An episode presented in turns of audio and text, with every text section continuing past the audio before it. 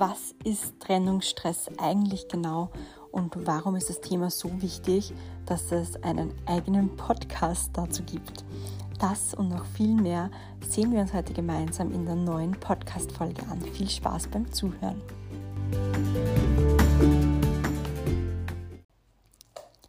Ja, herzlich willkommen in der allerersten richtigen Folge hier beim All About Trennungsstress Podcast. Ich freue mich riesig, dass du eingeschalten hast und heute widmen wir uns einem ganz spannenden Thema und zwar was Trennungsstress eigentlich ist und warum das Thema auch so wichtig ist. Und ja, Trennungsstress ist deshalb so wichtig, weil es einfach alle Lebensbereiche ähm, ja vom Hund, von Mensch und Hund beeinflusst. Ich habe das ja auch schon in der letzten ähm, Einstiegsfolge angemerkt. Es ist so, dass ähm, Trennungsstress ja, ähm, wie der Name schon sagt, mit Stress beim Hund zu tun hat und deshalb, ähm, wenn der Hund immer beim Alleinebleiben gestresst ist, passiert es, dass der Hund ähm, ja, Verhaltensauffälligkeiten nicht nur während dem Alleinebleiben, sondern auch außerhalb vom Alleinebleiben zeigt, weil der Stresspegel einfach so hoch ist. Und natürlich schadet ein zu hoher Stresspegel auch der Gesundheit des Hundes, wenn das dauerhaft stattfindet. Als Beispiel stell dir da einfach vor, ein Hund ist wirklich ähm, fünf Tage in der Woche, je sechs Stunden alleine und hat dabei jeden Tag, fünf Tage die Woche, sechs Stunden pro Tag Trennungsstress. Das heißt, er ist durchgehend gestresst ähm, und kannst du dir auch vorstellen, wenn du das auf dich persönlich ummünzt, wie es bei dir ausschauen würde, wenn du fünf Tage die Woche, sechs Stunden durchgehend richtig argen Stress hättest, was das mit dir machen würde. Das heißt, die meisten Hunde, die Trennungsstress auch haben, haben nie gelernt, wie sie ihren Stresspegel auch selbst regulieren können. Das heißt, wie sie auch runterkommen nach einer stressigen Situation was natürlich auch hier beim Trennungsstress wieder super schwer möglich ist, weil der Hund ja ähm, so lange durchgehend gestresst ist. Also wir bräuchten dann Unmengen an Zeit für Entspannung, für alles Mögliche, dass sich der Stresspegel wieder beruhigt. Ähm, und wie gesagt, da kannst du dir wahrscheinlich jetzt auch gut vorstellen, dass das andere Lebensbereiche beeinflusst. Zum Beispiel, dass der Hund dann den restlichen Tag super aufgedreht ist. Es gibt natürlich auch wieder Hunde, die dann den ganzen Tag nicht mehr schlafen, weil sie so erschöpft sind von der Trennung. Ähm, aber es kann sich auch negativ auf ähm, Situationen wie Hundebegegnungen, Leinenführigkeit und so weiter ähm, auswirken, weil das kennst du vielleicht auch von dir, wenn du müde bist, wenn du erschöpft bist, weil du vielleicht einen stressigen Arbeitstag hattest. Und dann will noch jemand etwas von dir oder dann sollst du nochmal Leistung erbringen in Form von, sagen wir mal ganz ein plakatives Beispiel, du sollst dann noch ein richtig mega cooles Drei-Gänge-Menü zaubern am Abend. Oder ähm, es wird von dir irgendwie verlangt, dass du dann noch ähm, bei einer wohltätigen Organisation, was auch immer, hilfst. Oder deine Schwester ruft dich an und sagt, bitte pass jetzt noch vier Stunden aufs Baby auf. Was auch immer. Also setz das Szenario deiner Wahl ein. Das sind wir halt nicht mehr so leistungsfähig und reagieren vielleicht auf pumpige Ansagen ähm, oder äh, wieder erneut stressige Situationen, die so plötzlich kommen, ähm, anders, als wenn wir den ganzen Tag tiefenentspannt sind und vielleicht Wellnessen waren oder ähm, schön essen waren oder auf Urlaub waren. Also der, dieser, dieser, diese Reizschwelle, sagen wir mal, ähm, wird einfach viel geringer durch den Stress und das dürfen wir auch beim Hund beachten. Und deshalb ist mir das Thema so ein Herzensanliegen, weil auch wenn Kunden zu mir kommen oder früher, wie ich ja noch ähm, eigentlich alles, alle Hunde trainiert habe, und dann ist er zu mir gekommen, ja, Problem mit der Leinenführigkeit, ähm, Problem mit Aggression und, und, und. Ähm, war immer meine erste Frage, kann der Hund entspannt alleine bleiben? Weil hier ist wirklich das Schlüsselwort auch Entspannung. Und wenn der Hund nicht entspannt alleine bleiben kann, dann wirkt sich das auf alle Lebensbereiche aus.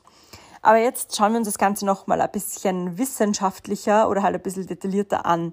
Und zwar, ja, beim Thema Trennungsstress. Das ist auch ganz wichtig. Also da decken wir jetzt gleich einen kleinen Mythos auf, weil es wird oft noch so gesagt, ja, wenn die Bindung zu eng ist, wenn die Bindung zu stark ist, wenn der Hund ähm, zu sehr auf den Halter fixiert ist, dann ähm, ja, entsteht eben sowas wie Trennungsstress.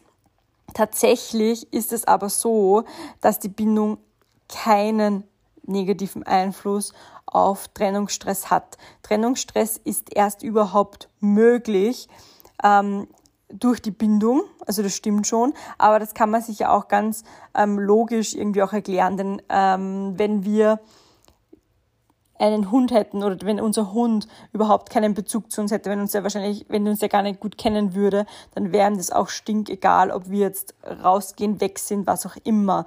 Und das kann man auch unmünzen auf ähm, zwischenmenschliche ähm, Sachen. Wenn zum Beispiel der Partner für einige Wochen weg ist, dann hat man, vermisst man den ja auch. Ähm, und wenn aber das eine wildfremde Person ist, dann fällt uns das gar nicht auf, dass die weg ist. Also es macht schon Sinn, Trennungsstress ist nicht ohne Bindung möglich. Und was mir auch ganz wichtig ist, warum so viele immer von der Trennungsangst reden und ich jedoch hier explizit vom Trennungsstress. Neurobiologisch ist nämlich ähm, Trennungsstress nicht dasselbe wie Angst oder Ängstlichkeit. Darum ist einfach der Begriff Trennungsangst falsch, kann man sagen. Aber Angst spielt natürlich auch eine Rolle beim Trennungsstress. Generell können wir drei Emotionen noch zuordnen, die beim Trennungsstress auch verstärkend negativ wirken. Ähm, die Gefühle können alle gleichzeitig auftreten, aber auch nacheinander. Und zwar Trauer, also einfach die Trauer, dass die Bezugsperson nicht mehr da ist, Angst, wie schon erwähnt, und Frustration. Und Angst verschlimmert auch eben nochmal den Trennungsstress, also diese Auswirkungen, diese, ähm, ähm, dieses Verhalten, was der Hund während der Trennung zeigt und kann sogar auch Trennungsstress auslösen. Zum Beispiel Geräuschangst ähm, oder Gewitterangst können auch Trennungsstress begünstigen und erst auch einmal auslösen. Von dem ist es auch ganz wichtig ähm, für dich zu wissen, dass Trennungsstress einfach Stress ist, aber Trauer, Angst, Frustration spielen auch eine ganz große Rolle. Ja, und jetzt wirst du dir vielleicht denken, ja, aber warum ähm, macht der Hund denn das? Was will er denn damit? Warum bellt er denn? Warum winselt er denn? Warum zerstört er vielleicht meine Einrichtung? Warum geht es dem einfach so schlecht? Trennungsstress hat eine Funktion. Und das ist etwas, was ganz viele nicht glauben können. Aber tatsächlich hat Trennungsstress eine Funktion und zwar ganz essentielle für den Hund zum einen den Bindungspartner, also die Bindungspartnerin, zu alarmieren. Das macht er mit Winseln, mit Bellen. Einfach Bescheid geben, hey, mir geht's nicht gut, mir geht's nicht gut, bitte komm mir zu Hilfe. Der zweite, die zweite Funktion, Kontaktverhalten auslösen. Der Hund wünscht sich, dass wir zurückkommen, dass wir ihn, für ihn da sind, dass wir ihn streicheln, dass wir ihn umsorgen. Und das ist auch der dritte Punkt, Fürsorgeverhalten auslösen dass wir, um ihn, dass wir sich um ihn kümmern, dass wir da sind für ihn und, und, und. Und warum möchte er das überhaupt? Weil Trennungsstress kann man vergleichen mit Liebeskummer. Das kennen wir vielleicht, das kennst du vielleicht noch von deiner Jugend. Ich kenne das ziemlich gut. Ähm, ich hatte immer ganz schlimmen Liebeskummer und wenn du dich da vielleicht erinnern kannst oder vielleicht einmal ganz schlimmen Liebeskummer hattest, dann weißt du bestimmt auch, dass das auch physisch weh tut. Das tut einfach im Körper weh. Das schmerzt das Herz. Von dem her kommt ja auch der Begriff Herzschmerz. Und genauso geht's deinem Hund. Also dem zerreißt es das Herz, der hat Liebeskummer und hat, ähm, leidet auch wirklich unter physischen Schmerzen. Wenn diese Funktion nicht erfüllt wird, das heißt, wenn wir nicht zurückkommen, wenn der Hund bellt, jault, was auch immer, der Hund sich ein alternatives Verhalten sucht in den meisten Fällen. Und da spielt dann die Emotion Frustration eine Rolle. Denn viele Hunde neigen dann dazu, wenn sie merken, okay, das hat überhaupt keinen Sinn zu bellen, zu winseln, dass sie dann in die Frustration gehen und ähm, destruktives Verhalten zeigen. Das heißt, Möbel zerstören, Boden ankauen und, und, und. Also, äh, keine Ahnung, diese Schuhe zerkauen. Also so ganz klassische Dinge, die du vielleicht schon mal selbst erlebt hast oder schon mal gehört hast genau das passiert, ähm, wenn diese, dieser Trennungsstress, wenn die Funktion des Trennungsstresses nicht erfüllt wird. Darum auch hier gleich am Rand ein kleiner Tipp von mir. Wenn dein Hund bellt, jault, winselt beim Alleinebleiben, dann bitte ignoriere das nicht, sondern komm ihm zu Hilfe. Wenn du das nämlich ignorierst, kannst du dir wahrscheinlich schon vorstellen, hat das ziemlich fatale Auswirkungen auch auf die Bindung zwischen dir und deinem Hund. Da kannst du dir das wieder vorstellen, wie wenn du an, beim Unfall dabei bist, du rufst die Rettung an und die Rettung kommt einfach nicht. Also dieser, ähm, dieser Krankenhauswagen kommt einfach nicht. Ähm, du hast dich darauf verlassen, dass der kommt und zukünftig wirst du dich aber nicht mehr auf den Krankenwagen verlassen. So ähnlich kannst du dir das auch nochmal vorstellen. Also bitte, wenn dein Hund bellt ja, und winselt beim Alleinebleiben, auch wenn du das vielleicht im Internet anders gelesen hast, bitte komm ihm auf jeden Fall zur Hilfe. Wenn du dich jetzt fragst, ja Kerstin, aber was soll ich denn dann machen? Wie soll ich denn sonst alleine bleiben, trainieren, wenn der Hund das nicht aushalten soll? Ganz einfach, im perfekten Alleinebleibtraining oder im idealen, ohne Stress, ohne Druck, ohne Angst, trainieren wir mit dem Hund immer nur, wenn er entspannt ist. Das heißt, wenn ein Hund bellt, jault oder winselt, wenn ihr beim Alleinebleiben Training seid, dann wart ihr so schnell. Hier würde ich mir definitiv kleinere Schritte überlegen. Aber dazu komme ich auch noch mal in einer anderen Podcast-Folge. Wenn ich das jetzt schon brennend interessiert, dann kann ich da auf jeden Fall auch mein 0 Euro Videotraining empfehlen. Da erkläre ich das auch noch mal sehr ausführlich. Also hier sehr, sehr gerne reinhören, wenn du da jetzt gleich jetzt die Lösung haben möchtest und nicht auf die nächste Podcast-Folge warten möchtest. Genau. Und was ich auch noch ähm, dazu sagen wollte, also wir wissen jetzt, Frustration ähm, löst einfach dieses destruktive Verhalten aus. Aber es kann auch so sein, wenn wir nicht herbeikommen, wenn unser Hund ähm, bellt, winselt, also den Bindungspartner alarmiert, kann es auch passieren, dass er in eine erlernte Hilflosigkeit rutscht oder in eine Lethargie rutscht. Das heißt, der Hund liegt dann einfach nur mehr herum und bewegt sich gar nicht mehr. Entspannte Hunde schlafen, ja, das stimmt. Das hat mir neulich eine Followerin auf Instagram geschrieben, wo ich ein Posting darüber gemacht habe. Das stimmt schon, die schlafen auch. Aber ein lethargischer Hund sieht erstens mal komplett anders aus. Und zweitens mal ist ein lethargischer Hund halt wirklich so, dass der nur mehr liegt. Also der bewegt sich auch nicht mehr. Ein entspannter Hund, der macht halt oft mal Platzwechsel oder öfter, nicht oft, aber öfter mal. Ähm, der legt sich an andere Stellen, dann streckt er sich vielleicht wieder, vielleicht sucht er sich auch mal eine Beschäftigung zwischendurch. Das alles ist während dem Alleinebleiben vollkommen in Ordnung.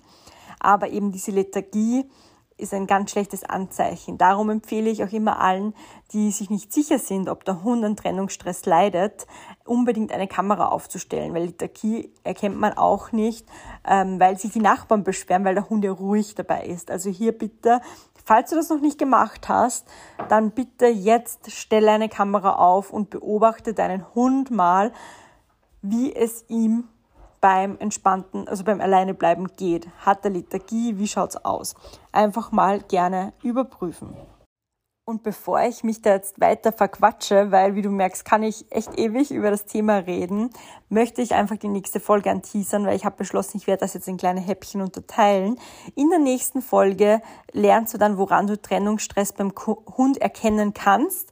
Da schauen wir uns die einzelnen Stresssymptome an, gehen nochmal mehr auf dieses destruktive Verhalten ein, auf Bellen und auf Winseln ein, gehen auch auf Anzeichen von Trennungsstress ein, die nicht während der Alleinebleibzeit stattfinden, sondern zum Beispiel davor oder danach.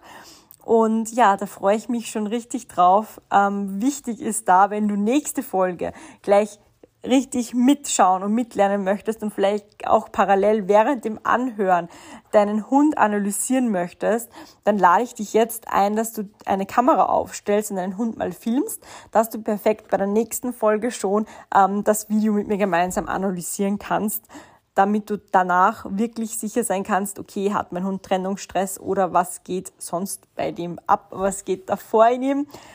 Also sieh das ruhig als eine kleine Einladung, vielleicht sogar als kleine Hausübung. ich liebe Hausübungen, das wissen alle meine 1 zu 1 Kunden. ähm, genau.